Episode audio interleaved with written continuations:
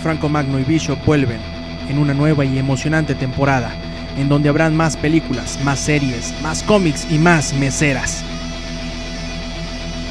Comics Army, quinta temporada.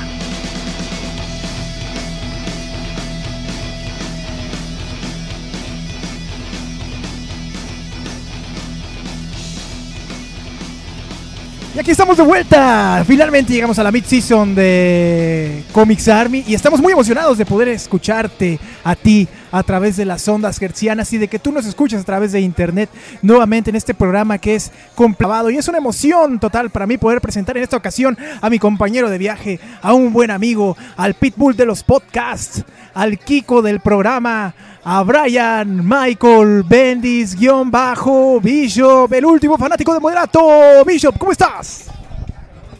Protector de metal. Muy bien, muy bien, amigo. Aquí estamos ya en lo que es el, el noveno, el noveno, ¿no? Ya mid-season de temporada. Mid-season de temporada. Híjole, no, no, no. Pues sí, ya, no se burlen de mí que les puede salir un hijo igual. Estamos en la mitad de temporada de Comics Army, en la temporada número 5. Estamos listos ya también para presentar eh, un par de temas que me parece de lo más interesante. No tanto como pudieran ser, porque la verdad es que somos bien flojos y no nos dio como ganitas de preparar bien el tema. Pero bueno, bueno, aquí estamos, aquí estamos. En efecto, Brian Michael Bendis, guion bajo Bishop. Y en esta ocasión, este, coincidiendo además con el hecho de que esta temporada hemos sido muy afortunados y prolíficos en los invitados del programa. Tenemos a alguien que no es una invitada, en realidad ya es parte integral del equipo. Es, es una persona que sin ella simplemente pues no tendríamos aquí a Bishop, porque ¿quién lo vestiría? ¿Quién lo alimentaría? ¿Quién cortaría sus cabellos? ¿Quién lo levantaría por las mañanas? ¿Quién convertiría esta masa de fuerza bruta y animal en un medianamente ser humano? Tenemos a Nayeli. ¿Cómo estás, Nayeli? Muy bien, gracias. Disfrutando, me imagino, de ver a tu a, a- a Bishop, a tu hombre, pues relativamente entero este día, este bonito miércoles. Sí, hoy, hoy estuvo bien. Hoy se levantó temprano y hizo cosas buenas en el día. Entonces, se portó bien, ¿no? O sea, eh, mucha gente sabe, gracias a esta temporada, que Bishop pues eh, tiene a Lana, Lana es su gata, que pues lo hay una relación tensa entre ambos. Sabemos que recientemente pues Lana trató de asesinar a Bishop, este, nuevamente lo, lo atacó de forma brutal, como lo harían cinco basquetbolistas contra una porrista, pero ¿cómo fue? ¿Cómo es la relación entre tu marido y tu mascota? Se tienen celos mutuos los dos. Evidentemente parece que alguien ahí envidia, envidia el, el subirse al mueble de un brinco, ¿no? O sea, algo ocurre, Nayeli. Este, pues muchas gracias por venir, como siempre es, es un gusto auténtico tenerte aquí. Y Bishop, sobre todo, regresar al bonito ambiente de Wings Army de Golfo de Cortés. Este, creo que mucha gente, sobre todo los que te mandan saludos, constantemente quieren saber cómo fue tu día, Bishop, porque eh, como todos sabemos, pues eres un hombre ocupado constantemente con la internet y se preguntan, bueno, es que ¿a qué se dedica ese hombre misterioso que todo el tiempo está flirteando con el ingenierillo? ¿Cómo estuvo tu día? Y sobre todo, ¿qué tañoño estuvo tu día?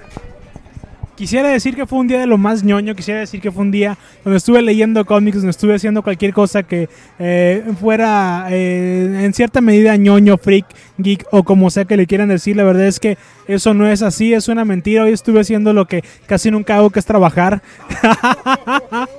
no, sí, hoy, tenía, hoy fue día de, de muchos pendientes y había que sacarlos lo más rápido posible. También fue día de muchas, muchos eh, corajes, digamos, pero eso no es novedad.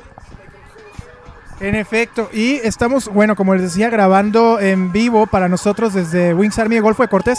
Aquí escuchamos una ambulancia que está cruzando en vivo. Bishop, ¿qué opinas de la ambulancia que está cruzando? No tengo idea por qué me preguntas sobre cada tema que se te viene a la mente. Eh, no, pues una ambulancia como cualquiera. Digo, fuera algo relevante como la señora que le chocó al señor hace un par de programas. Es, esa, esa narración, amigos, sí es digna de un Pulitzer. Yo, yo no sé por qué no me dieron ningún tipo de premio. ¿eh? Eso es cierto, eso es cierto. Bueno, en esta ocasión estamos eh, eh, celebrando también lo que es la mitad de temporada del- de la novena, de la no, no, perdón, el noveno capítulo de la quinta temporada, lo que viene a ser la mitad ya del, del transcurso de esta nueva tanda de episodios. Y lo hacemos agradeciendo mucho el hosting de www.langaria.net y también ah, comentando lo que son varias noticias en el mundo de la de la animación, de la ciencia ficción y de los cómics. Primer tema, Bishop, que se dio a conocer esta semana, pero que probablemente tendrá repercusiones en las próximas. El estreno del tercer y probablemente, esperemos, último tráiler largo de la película de Superman, al menos aquí en Occidente. Eh, el hombre de acero, Man of Steel, dirigida por Zack Snyder y este, producida, bueno, con, con- con el apoyo en la producción de Christopher Nolan un tráiler que se ve bastante interesante, al menos visualmente promete la película. Ya descubriremos posteriormente cómo está el tono. ¿Qué opinas, tus opiniones acerca de esto que fue ya el tercer avance de la película del personaje emblema de DC Comics? Creo que en cierto sentido esta película va a obedecer mucho lo que planteó en aquel momento Thor eh, con una película ambivalente. Por un lado muy seria, muy dramática, de mucha intensidad eh, histriónica, de buenas interpretaciones y una parte más de acción, una parte más relajada que, que sería como la segunda parte de la película. Eh, recordemos que eh, como parte de la preparación de los estudios para el lanzamiento de la película. No solamente hemos visto estos trailers donde se ve parte del metraje de, de, la, de la entrega tal cual, sino que además eh, bueno, uno de los eh, elementos utilizados para la promoción de esta película es una pequeña campaña viral hace unos dos o tres días para hoy, que es 17, eh, se lanzó un, un pequeño video viral en algunas redes donde se escuchaba solamente la voz y se veían algunas imágenes distorsionadas del general Sot diciéndole un mensaje a la humanidad de que le debían de entregar a Kalel eh, para llevárselo y juzgarlo bajo sus propias leyes y si no, que se atuviera la humanidad a la furia del general Sot. O sea, pues básicamente pedía que se arrodillaran frente a él. Ah, caray. Saludos al ingenierillo, por cierto, en base a esta última referencia, arrodillarse frente a otro hombre. Indudablemente el tráiler de la película de Superman, Man of Steel, promete eh, seguir quizás con la mitología de uno de los emblemas más representativos del cómic de superhéroes en Estados Unidos, pero también tratar de borrar un poco este sinsabor que dejó la película anterior de Superman Returns, que salvo al mejor amigo de Bishop, cuyo nombre no voy a mencionar, pero que en Twitter tiene el avatar de un pato de hule, creo que a ningún otro ser humano le gustó ese bodrio de película en su totalidad, porque luego dicen, ay, es que el tráiler estaba muy chido, ay, es que la escena del avión era muy buena. Bueno, pero ya en su conjunto, el hecho de que un 10 segundos de película estén buenos no compensa que 6 horas más sean pura caca. Bishop, ¿qué opinas de Superman Returns y sobre todo qué tanto apoyas a Jorge Baez en esto que evidentemente es, es una alucinación de su parte y un intento muy burdo de, de ganar tu sonrisa además? A mí de por sí no me gusta Superman, entonces eh, esta película aún más fue como el acabose, así, no me gusta Superman, no me gusta la película, no me, no me caía bien el actor que era Brandon Routh, según me acuerdo, algo por el estilo. No, no, no, me, me, me- me- el nuevo Superman se llama... eh, eh, Henry Cavill, Henry Cavill se llama el nuevo... Ay, me tardé, me tardé. Y no lo busqué en Google. Este, sí, debo decir que aquella película me pareció realmente muy mala tanto que no la aguanté. Fue de las pocas películas que la, la empiezas a ver, empiezas a ver, empiezas a ver y llega un punto donde dices, ya, hasta aquí, ya, demasiado sufrimiento, demasiada tortura, con permiso. No, no, porque ni siquiera la fui al cine, ¿tú crees? O sea, no, no, no, definitivamente no. No pagaría por ir a ver una película de Superman, al menos no esa, esta me interesa mucho más. Eh, debo decir que estoy pensando, estoy pensando muy, muy intensamente si romperé mi regla de no ir, no ir a ver nunca una película de, de Superman al cine. Tal vez lo haga, tal vez no, seguramente no. A menos, a menos que me convenzan de lo contrario. Ya tiene, este, Nayeli, ya tiene rato que Bishop no va al cine a ver una película de superhéroes o sí fue a ver, por ejemplo, no sé, El Mago de Oz, una de estas bonitas de Disney. ¿Cuál fue la última que, que recuerdas tú que fueron a ver al cine de superhéroes y cómo se portó Bishop? Porque sabemos que de repente, pues es, es difícil, ¿no? No se gobierna cuando está en una sala. La última vez que fuimos al cine, no me acuerdo. Ah, fue la de Jack y, los gigantes, el cazagigantes. Y Bishop gritó y aplaudió al final de la película. Entonces, sí, chifló, aventó palomitas y todo eso. Entonces, pero bueno, lo de diario, lo de diario. La cosa aquí es la carrilla porque dice chifló. Déjenme les digo una cosa. Da la casualidad de que yo no sé chiflar. Vo- vo- Voy a intentar chiflar para ustedes, amigos. Eso es lo más lejos que puedo llegar a un chiflido. Pero por fortuna tengo una esposa que sí sabe chiflar. Amor, muéstrales cómo. No. Muy bien. Ahí está el intento de Bishop por chiflar. Bueno, esos son partes de las, de las noticias. Creo que esta semana lo más destacado. Este. También se presentó el nuevo juego de Zelda, A Link to the Past, parte 2. Bishop, a ti que te caga Zelda, ¿qué opinas de que Nintendo siga viviendo de su franquicia? ¿Sabes cómo se me afigura? Nintendo es, y lo leí en Twitter el comentario, creo que es muy atinado. Es como esos cantantes que viven de los éxitos del primer disco toda su carrera y no hacen otra cosa así, tipo este Juan Gabriel, tipo este tipo Marco Antonio Muñiz, tipo Warcry, ¿no? Bandas que viven toda su vida del primer disco. ¿Qué opinas de lo que acabo de decir de Warcry? Quiero que se sepa que este es el último programa de Comics Army con, con Paco Francisco como, como co-conductor. A partir de la siguiente semana tendremos a Jorge Báez. Ya está confirmado, será nuestro siguiente conductor. No vuelvas a mencionar a Jorge ah. Este, ya estamos ahí un poco en la negociación para que te vayas al podcast y para que se venga para acá Sonic Motion. A ver si es cierto que muy machito porque nos insultó. Nos insultó, eh, nos insultó, nos dijo, dijo, a mí no me dijo nada porque no me habla, me tiene un poco de miedo, digamos. Este, él dijo, estaba diciendo, eh, me- me- este Mele Ninja dice, "Ya, eh, de- di- dijo así, así, ta- tal cual. Ya volvieron a grabar los de Comics Army. Y le respondió Sonic Motion, pero son bien jotos. Pero nos defendió Mele Ninja, ¿verdad? Sí, cierto, son bien jotos, jejeje. Bueno, pues como no nos importa quitarle la noticia a Mele Ninja, pues sí, se va a estrenar un nuevo juego de Zelda. Nintendo anunció varias novedades en este último, eh, no sé qué fue, una de esas ferias de, jueguitos, de cómics, de cómics, de, de- anuncios de nuevos títulos. Y viene pues obviamente un nuevo Zelda.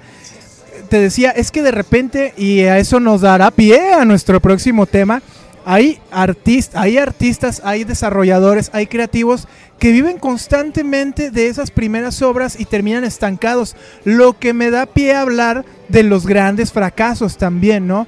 Que es de repente intentar llevar un concepto probadamente exitoso a un medio a otro donde muchas veces fracasan.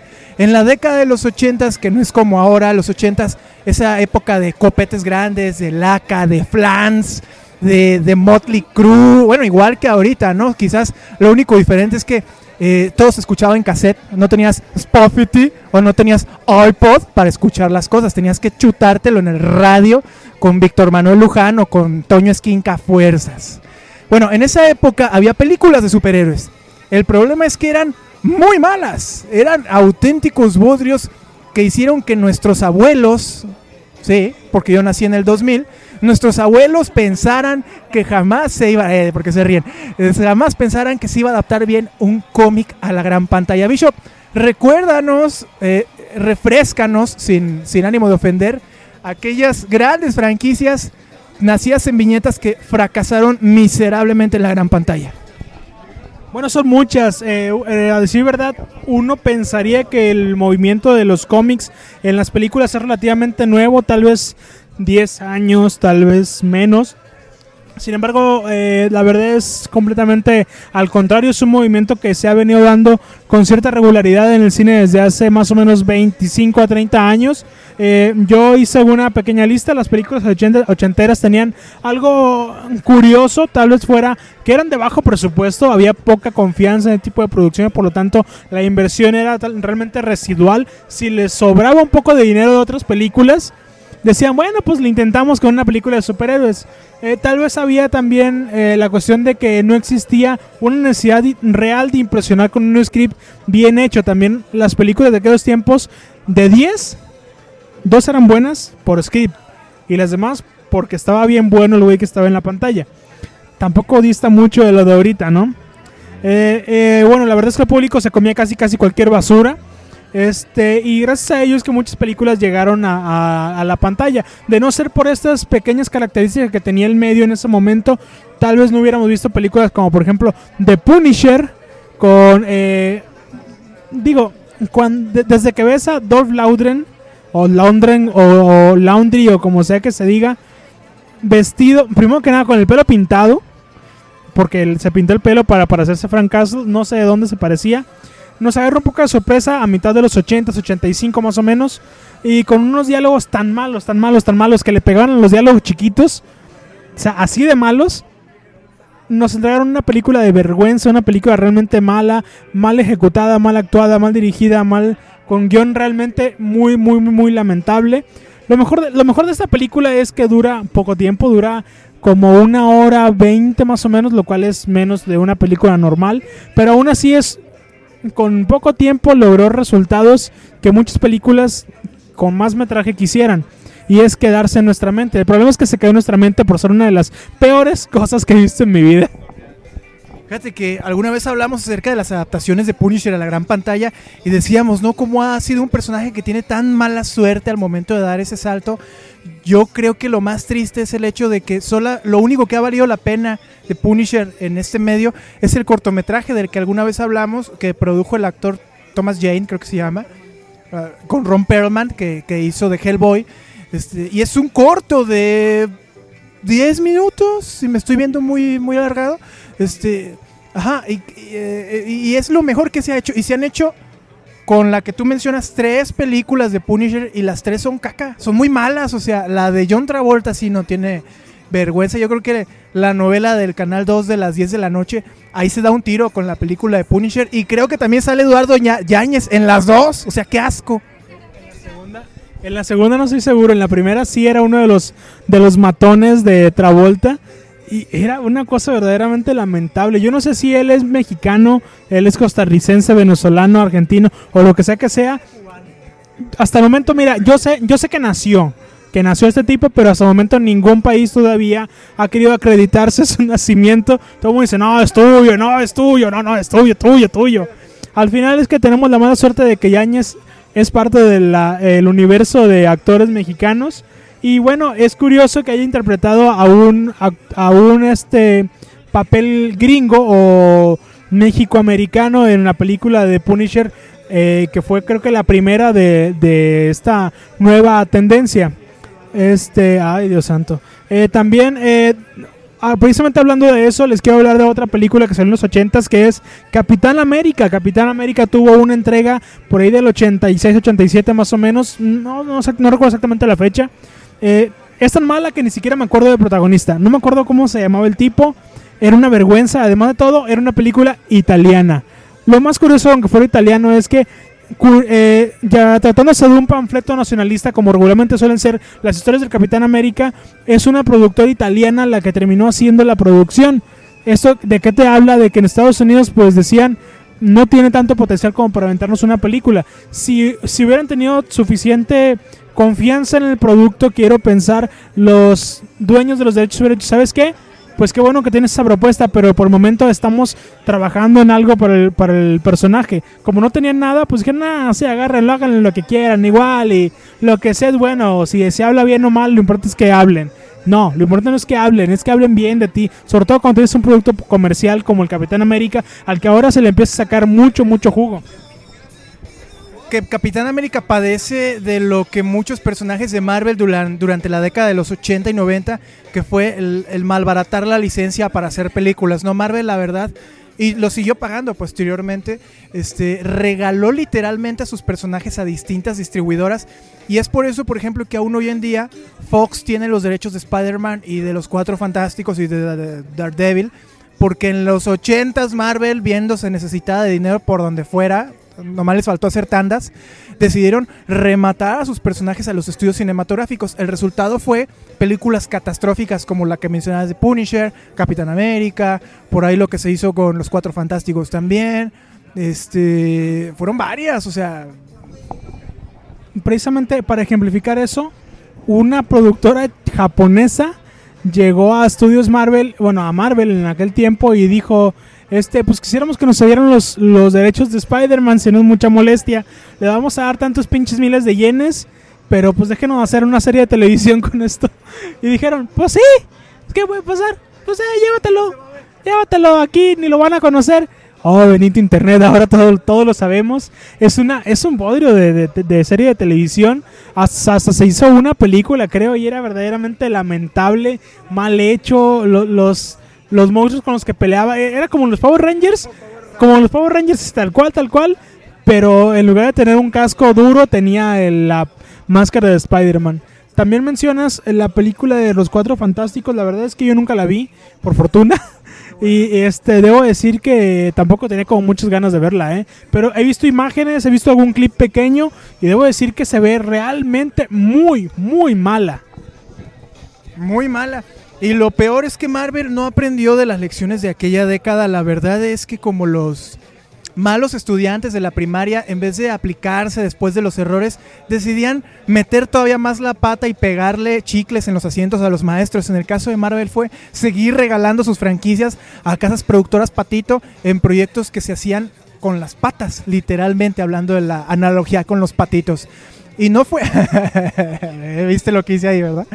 Este, y no fue el único caso. Digo, ya hablamos de Punisher, hablamos de la que estábamos hablando ahorita. Spider-Man. Y hay otro caso que creo que está en tu lista de un personaje de Marvel donde la, la empresa del tío Stan la regó también por completo, que es la película de Nick Fury. La película de Nick Fury de la gente de Shield.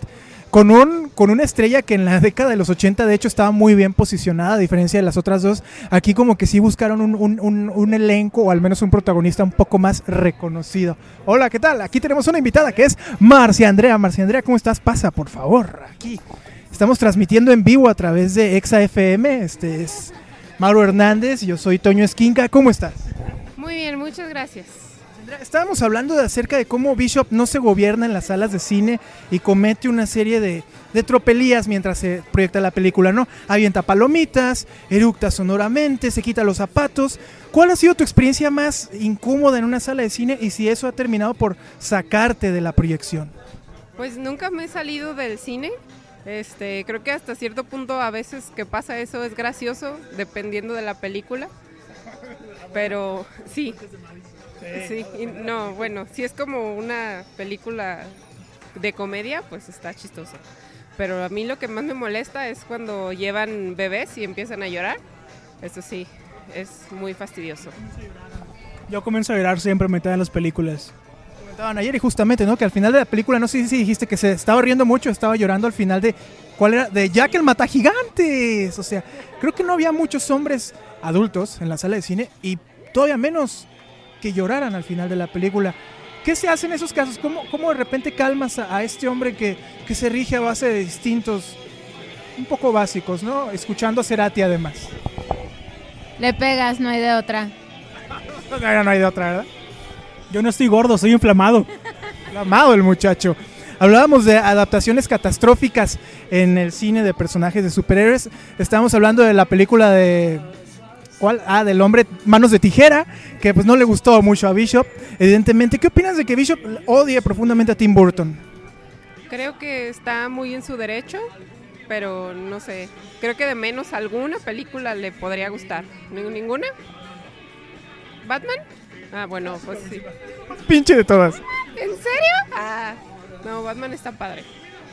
Y es así como llegamos al primer corte de este programa especial del Mid-Season y el único porque pues no nos alcanza para más publicidad.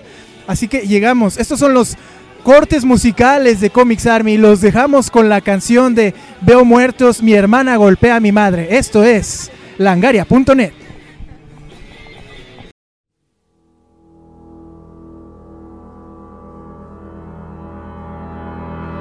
Muchas, muchas gracias. Y bueno, esta vez si no les gusta el corte musical, yo les recomiendo que adelanten la grabación unas 8 o 9 minutos, que es más o menos lo que dura esta canción que les voy a compartir. La canción se llama eh, Roundabout y es interpretada por Yes, un grupo setentero de rock alternativo y progresivo. La canción es bastante buena y vino a mi conocimiento al ver una serie anime nueva que se llama JoJo's Bizarre Adventure, basada en el manga del mismo título de los 80s. La canción es muy muy buena aunque larga y se llama Roundabout y es interpretada por Yes y también es el ending de dicha serie, JoJo's Bizarre Adventure. Aquí los dejamos con Yes interpretando Roundabout.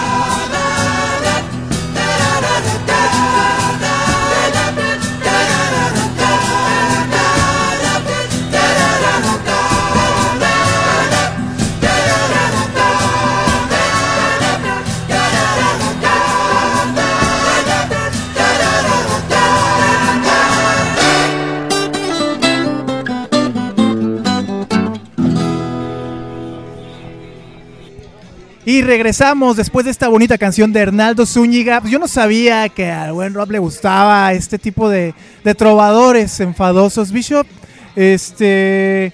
Seguimos con el tema. eh, perdón, Ayeli, perdón. Este, Es reconocido que, la verdad, yo no soy muy fan de toda esta crápula de pseudomúsicos que cobran por ver que medio tocan una guitarrita sentados en un banquito. No hay más. Pero sepan ustedes, sobre todo Amsra, que la esposa de Bishop, chiquita violenta, es muy fan de este género de artistas que hacen como que le están cantando algo, pero en realidad están platicando, ¿no? Son, son como arjonas, pero con el cabello más corto. Nayeli, ¿qué trovadores le recomiendas al público conocedor de Comics Army que no sale de estar escuchando todo el día a Warcry, Rata Blanca, Mago de Oz y esa bola de greñudos? Definitivamente me cae mejor Jorge Baez, ¿eh? Yo les recomiendo cualquier cosa que no sea maná, porque ya es muy refrito. Ya es muy refrito en esta vida. Entonces, cualquier cosa que no sea maná. ¿Algo que agregar, Bishop? No, mi querido Salvanegra. Mana es una muy buena banda. Hay que recordar que gracias a ellos se salvaron a las tortugas, a la selva negra y la campaña de Obama. Ahí nomás. Dime cuántos presidentes gringos ha salvado Warcry. Te ahorro la respuesta, cero. Ok, regresamos con los personajes adaptados del, del cómic que han sido catastróficos en el cine Bishop. Hablabas de uno que tiene un nombre de programa de computadora que va en decadencia y curiosamente es un personaje que en el cine también ha sido decadente. Flash. Sí, es el cómic de HTML5. A finales de los 80 se empezó a fraguar lo que luego se convirtió en una de las peores adaptaciones, al menos a nivel guion, que ha existido en toda la historia de la humanidad. Es Flash. Fue una increíble Sofía en la historia, una cosa increíble, increíblemente mala. Pero eso sí, al menos en cuadro se veía bonito el traje. A mí me gustaba. Debo decir que me parece de los mejores trajes que ha habido de, de- de Flash en muchos, muchos años. Al menos en televisión. Eh, originalmente era una serie de televisión, después ese mismo concepto se trasladó a película y terminó siendo realmente muy, muy, muy mala. Era un traje verdaderamente chillón, pero bueno, para su tiempo estaba bien porque estaba de moda estar chillón, entonces igual y lo que pusieran se iba a ver bien, hombre, ya. pues, la gente no era muy exigente. Un ídolo era Mijares, Mijares era ídolo. 80, o sea, en los 80 Microchips era famoso, Timbirich era famoso, este Motley Crue era famoso. ¿Qué más da? Guns Roses estaba unido. Ah, yo con yo era famoso, no, yo no había nacido, yo nací después de RBD. Marcendría, ¿qué opinas de Flash? Prometí que no te iba a preguntar, pero evidentemente se me olvidó. ¿Qué opinas de este personaje que su mayor habilidad básicamente es correr muy rápido? ¿Le veías potencial? Hace un par de programas hablábamos de qué poderes nos gustaría tener eh, para aplicar. No, por ejemplo, Bishop decía que le gustaría tener un, carro que tuviera un claxon con un misil para explotar al de enfrente y poder avanzar más rápido. En tu caso, ¿qué tipo de poder te gustaría tener? Y si ese poder es la supervelocidad como Flash. Este, no, creo que ser súper veloz en realidad no, no sería muy útil, porque pues, no sé, o sea, ¿qué tanto puedes hacer? Bueno, si vas al baño sí, pero, o sea, si hay una catástrofe, pues llegas ahí rápido y ya, pero pues no, no está tan padre. Entonces, este, no. Ajá, sí, llegas rápido y te quedas viendo a que todo explote, pues no. Creo que sí, no, no tiene como mucho de dónde hacer una película. Y pues si yo tuviera poderes, ay, no sé, está muy complicado. Me gustan muchos de los que ya existen. Creo que más bien me gustaría tener mucho dinero como Iron Man y Batman. Eso estaría mucho mejor. Es un superpoder, ¿no? Digo, en ese caso Jorge Vergara entonces es un superhéroe y no nos hemos dado cuenta. Es probable, a lo mejor sí. solo que pues no sé, no, no todavía no da a conocer todas sus herramientas y todo eso. A lo mejor no se me había ocurrido, ¿eh? Este, magnates mexicanos que podamos comparar con Bruce Wayne, pues, Jorge Vergara, Carlos Slim, a lo mejor es, es Batman. Es Iron Man. ¿sabe? Tiene más dinero Iron Man Bruce Wayne. Así que sí, sí, sí. Hay una infografía al respecto. Es cierto, no te creo. Demuéstralo con datos fehacientes. Que Bruce Wayne, ese tipo de discusiones ñoñas, ¿no? ¿Quién es más rico, Bruce Wayne o Tony Stark? ¿Y por qué? ¿Y cómo están aplicando la lana? Ese tipo de temas indudablemente es el que te puedes encontrar escuchando Comics Army. No olvides visitar www.langaria.net, donde también te puedes encontrar programas muy emocionantes como el del carnal de Bishop, el Langaria Express, o este el programa este del cuate que, que habla como si tuviera un gancho de ropa en la nariz, que es El programa de los gays. el programa de los gays, el podcast, donde seguramente van a hablar de sus monitos y de los videojuegos. ¡Qué inmaduros! Bueno, hablamos de Bruce Wayne, hablamos de Bruce Wayne y de Tony Stark, acerca de todos estos profundos cambios en la industria del cómic y de cómo de repente ser rico se convirtió en un superpoder. Bishop, este, ¿qué estás buscando en tu computadora y por qué? Ya encontré un, un artículo que me voy a robar de ranker.com que dice que eh, vamos de, de menor a mayor, donde eh, realmente me vale madre cuál sea el más rico. este. Bueno, eh, uno de los más ricos se supone que es Black Panther, está en el lugar 20. De ahí le sigue, recordemos que Black Panther es el rey de toda, ¿cómo se llama? Es, eh, sí, la tierra del rap justamente. Eh, T'Challa, que es el nombre verdadero de este idiota, digo, de este superhéroe, es el... eh, y no, encuentro... Bueno, lo, curioso es que en su, en su país está eh, una mina de vibranium y a partir de eso es que tiene tanto dinero. Qué pena que los espectadores de Comics Army, eh, escuchas de Comics Army, no puedan ver el video que estábamos viendo ahorita. O sea, eran varios, eh, varias chicas de hip hop moviendo el trasero. Perdón, Bishop, continúa con tu, con el monólogo Este, el video que estábamos viendo era de una ex estrella porno que se llama... ¿Cómo se llama, amor? Lupe Reyes. Sí, Little Lupe. Sí, justamente. Este. Y bueno, el siguiente superhéroe, el número 19, sería Namor el submarinero. este, recordemos que Namor el submarinero es el emperador o el rey o el, lo que sea el dueño de la Atlántida y por eso es que tiene tanto dinero. Eh, de ahí le seguiría Adrian Bate, también llamado Ozymandias, eh, ese sería el número 18 y él tiene mucho dinero porque se supone que es muy inteligente y demás. Y bueno, de ahí le sigue Batman en el número 17, o 16, perdón. Eh, es un billonario dueño de las empresas Wayne. Pero así que digas tú, uy, qué rico, qué rico, qué rico, pues sí es rico, más que tú y yo al menos. Pero no es el más rico. Porque de ahí todavía le sigue Lex Luthor. Lex Luthor tiene más dinero todavía que él. Pues no solamente es dueño del Lex Corp, sino que de muchas, muchas empresas más que se dedican a otros ramos que no es nada más esa tontería que se llama, eh, ¿cómo dijo que se llamaba así? Wayne, Wayne Enterprises. De ahí le sigue Magneto. Magneto, yo no sé por qué tiene tanto dinero, pero pe- teóricamente como es, es el amo y señor de todo el metal, pues tiene todas las monedas que quiera. Si le tiras uno de 50 centavos, igual la agarra. Sí, es el dueño de- del metal, sí. De ahí le sigue en el número, no sé, le sigue Iron Man.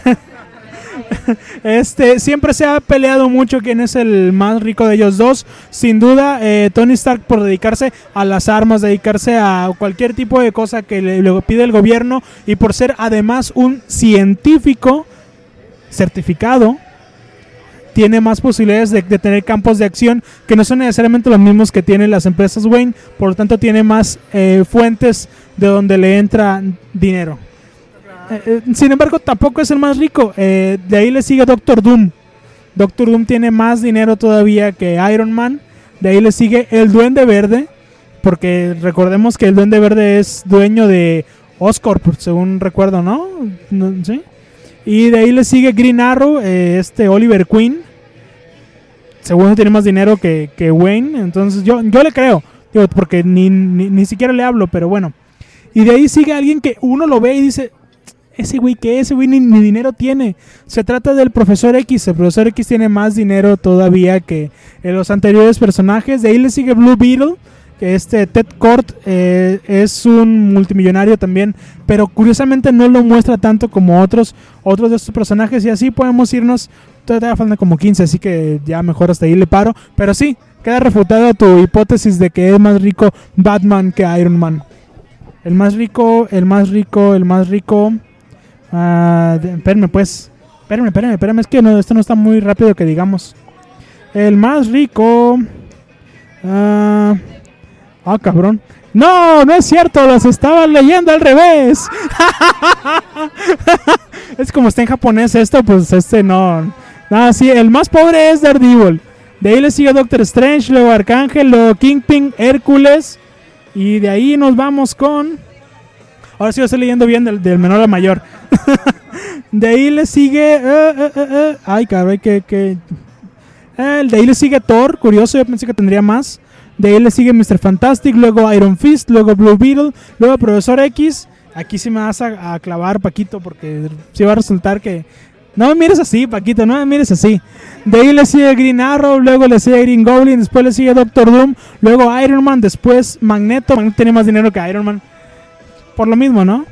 Este, de ahí le sigue Lex Luthor, luego me voy a brincar un personaje, le sigue Ozymandias, después Namor el submarinero y por último, el más rico del universo Marvel, del universo de los cómics en general, es Black Panther.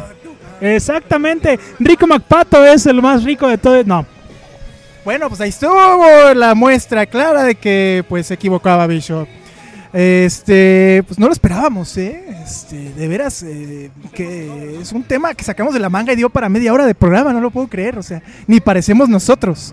Este, ahora vamos a los saludos súper rápidos. Ingenierillo, el ingenierillo te manda besos, Bishop. Nuevamente, oye, ¿qué onda? Tuvimos un programa con el ingenierillo hace un par de episodios. Este, levantó muchas opiniones encontradas, pero creo que la Liga del Arcoiris quedó muy satisfecha con ese intento salvaje de ligue que hizo este hombre venido de Salamanca por ti y se preguntaban qué pasó después de que terminó el programa, ¿no? O sea, creían que se habían ido tú y él como Tommy Lee y Pamela a grabarse un video ahí en un yate, pero ¿qué sucedió? ¿Qué sucedió? La gente quiere saber. ¿de verdad quieres saberlo? ¿De verdad, de, ver- de verdad, de verdad? Eh, no. Pero dice el ingenierillo, mándenme saludos y digan que extrañan grabar conmigo aunque no sea cierto. No es cierto. No es cierto. Federico Grabar, ¿no? Cerdo eres. Este, Carlos Fiesco dice que sí, que saludos. Este, ya me hice bolas con el cursor. Ah, no, ya. Marcia Andrea manda saludos. Marcia Andrea, ¿cómo está? Hola. Quiero mandar saludos también a Ingenierillo porque el- ese día que es- grabó aquí yo dije que iba a venir y no llegué. Y me odia por eso ahora, pero, pero no, yo lo quiero mucho.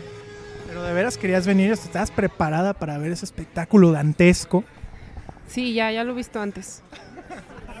ya, ya lo conoces. Ya sabes qué mañas tiene, ¿no? O sea, Sí, ya, ya, ya me sé todo eso. perfecto. Bishop, eh, manda tus saludos, por favor, a todos tus amigos de Mazatlán, que son como 20 millones de personas. Ah, hay una noticia que quería dar sobre Mazatlán. No, no, no es, no es nada de carrilla, no es nada de carrilla.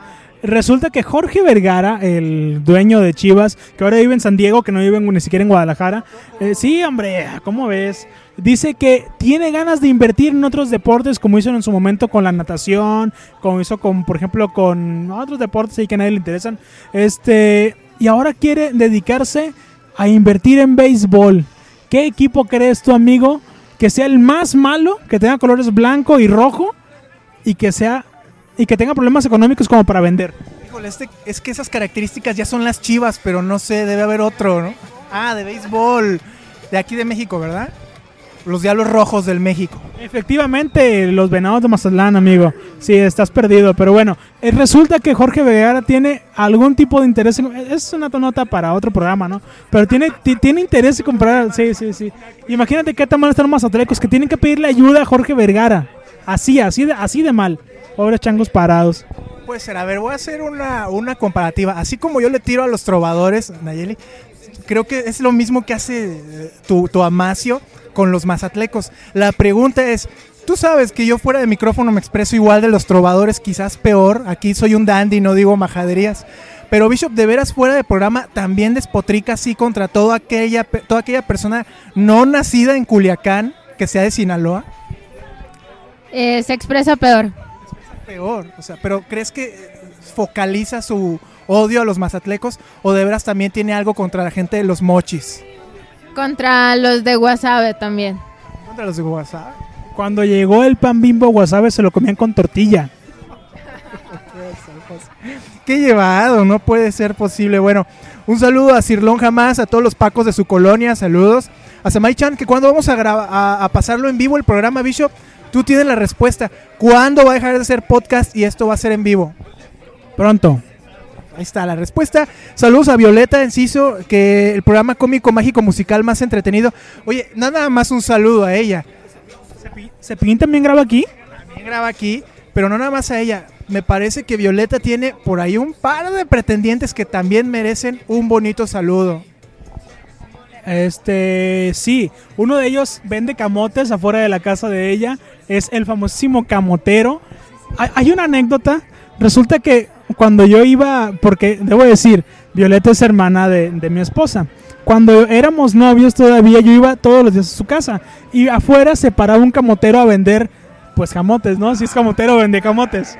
Bueno, también puede vender otro- No, no es cierto. El punto es que cada vez que llegaba hacía sonar su triste pito, el, el del carrito de camotes, en llamado a Violeta. Y Violeta solamente una vez, solamente una vez quiso aceptar que estaba enamorada de él. Pero, pero después lo dejó, lo, dejó, déjame te digo, para irse a una aventura, irse a la aventura, así tal cual, con un taquero que detenía su carreta ahí en la esquina. Es algo verdaderamente lamentable porque el pobre camotero tenía potencial, no era un tipo tan desagradable, además estaba los camotes más baratos, el maldito taquero nos sigue cobrando lo mismo. No puede ser posible, prácticamente toda la industria alimenticia de la colonia está detrás de, de Violeta. Nayeli, ¿cómo te sientes con eso que, te- que tu hermana se ha convertido en el objeto de interés de todos los comerciantes de comida de la zona? Muy bien, porque hay comida gratis todos los días. Oiga, pues hay que traer la cómics aquí a Wings Army, ¿no? Capaz que ya nos pichan las hamburguesas o algo así. Este, saludos a Nobody Juanín, que ya tiene como 40 años pidiendo saludos y nunca lo habíamos saludado. ¿A quién? Saca dinero. Saca din- te entendí, saca dinero. No, a Saca dinero, este, que, que es colaborador de Langaria. Y a toda la gente bonita que nos escucha, que de verdad les agradecemos muchísimo porque miren, ustedes podrían estar viendo porno, estar moneándose, estar tuiteando, este, o retuiteando al Wherever Tomorrow. Y no, prefieren gastarse el ancho de banda, que sospecho no es mucho, con su todito cart, para escuchar Comics Army, que es un programa que hacemos con mucho cariño y que en esta ocasión grabamos desde Wings Army de Golfo de Cortés. Este, sí. No, y tú dices que grabas con mucho cariño. Yo no, yo lo hago por contrato porque yo, yo ya dije, última temporada que grabo con este contrato porque me están pagando muy poco, ¿eh? Le pierdo.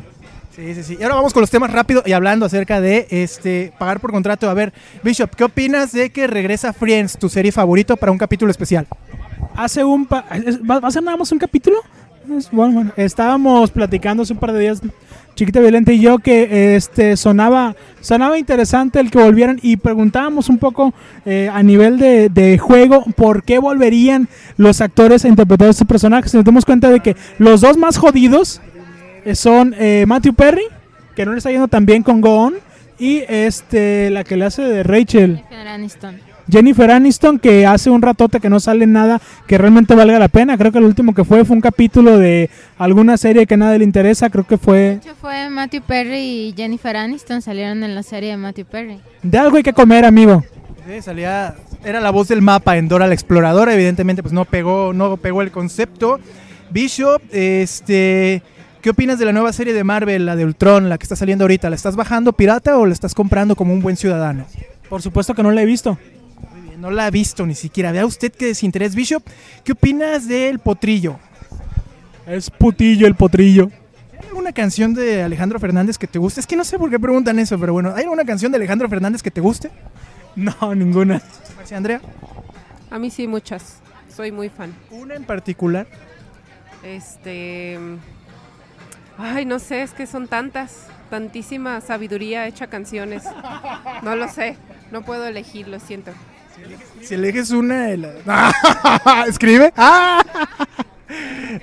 Nayeli, este, ¿crees que es, es gay o es heteroflexible el protillo, el potrillo? Es muy joto. de Joto, ¿no? Pero nada más de la cola. Ah, bueno, pues, ¿de qué más? Este, Bishop, ¿qué opinas de las novelas coreanas, los doramas? Que si hay guerra, ¿crees que se acaben? Ojalá. ¿No te gusta? Las odio, las aborrezco, las orino, me vomito en ellas. ¿Qué opinas del K-pop? ¿Te gusta bailarlo en el baño? Este, lo más parecido a K-pop que he escuchado es este el Gangnam Style, así que no crees que estoy muy cerca. Ok, este. ¿Eh? ¿Por qué tú no respondes ninguna? Ah, bueno, pues que te preguntan a ti. ¿Qué, qué opino yo de los doramas?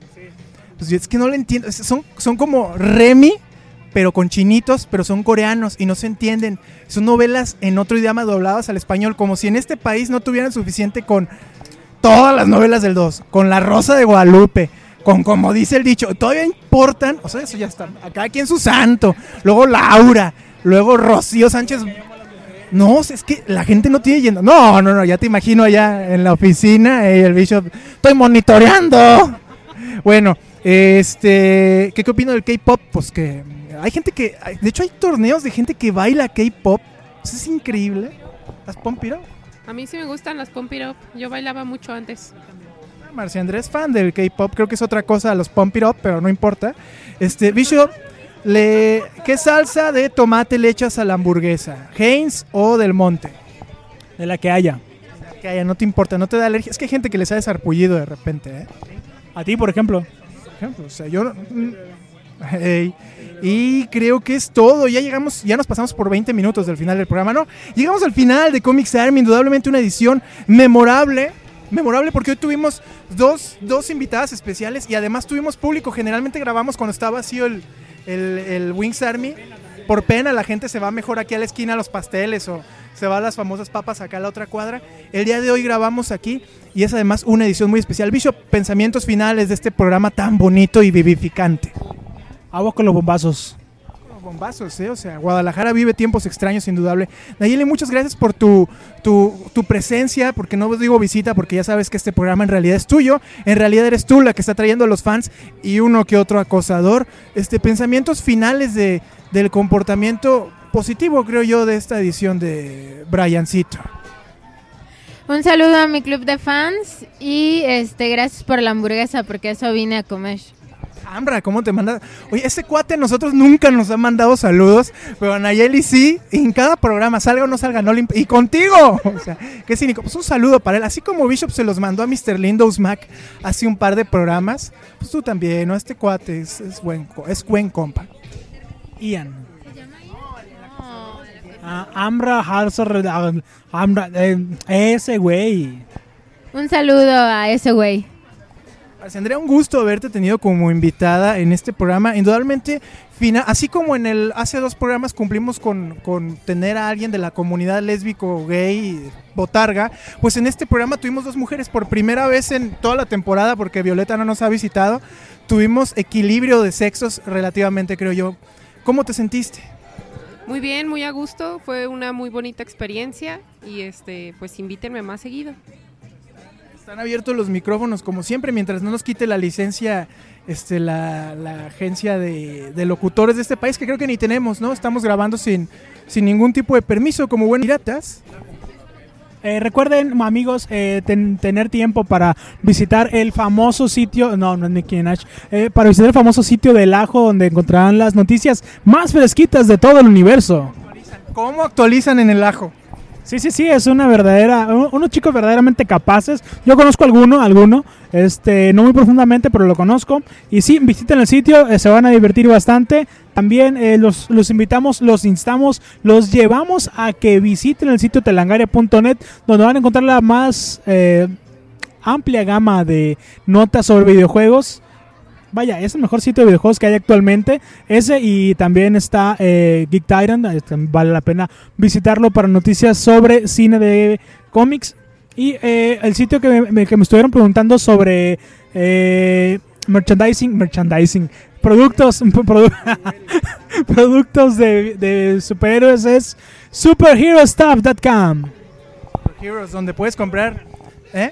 No te pagan, ¿no? Oye, ta- también digo, ya abusando un poco de los saludos, pero sí es cierto, Bishop hace poquito publicó un artículo en la página de Jorge Báez, digo, presúmeles, Bishop, ¿no? Salió, bueno, ah, yo digo uno, pues yo sé que ya tienes años publicando ahí, pero a ver, el último. El último me aleja un poquito de lo que es eh, el universo de los cómics y entra un poco más al universo de la literatura. Habló sobre 10 razones por las cuales tú debes de empezar a leer antes de que se acabe el mundo. Qué bonito. No olviden visitar entonces el sitio de Jorge Báez, que es sopitas.com. Se van a divertir muchísimo leyendo las noticias de Don Cuacarraquear. Esto fue la... ¿Saben qué? Este, desafortunadamente este es el último capítulo de Comics Army donde contamos con la presencia de la mesera que salió hace dos capítulos. Paola, Paola que nos hablaba de, su, su- de las películas de donde se salió en el cine. Pues no está. Nuevamente se escondió. Este, porque creo que le molesta que nos quitemos la camisa para grabar. Bueno, ni hablar. Este, ya que, pues hay que ser libres. Este, así graban, así graban Baywatch y nadie les decía nada, ¿no? Les decía, "Ay, ponte la camisa, güey, ¿no? Así que llegamos, llegamos al final del programa. Muchas gracias. Sigan en www.langaria.net, donde se encontrarán las, noveda- las novedades en el mundo de los videojuegos y esos monos. Y no olviden visitar en Twitter a Bishop, que es BMB-Bishop. a Chiquita Violenta, que es Chiquita violenta. Cierto, es Lady Godiva. Chiquita Violenta es otra. A Marcia Andrea, que es Marcia Andrea.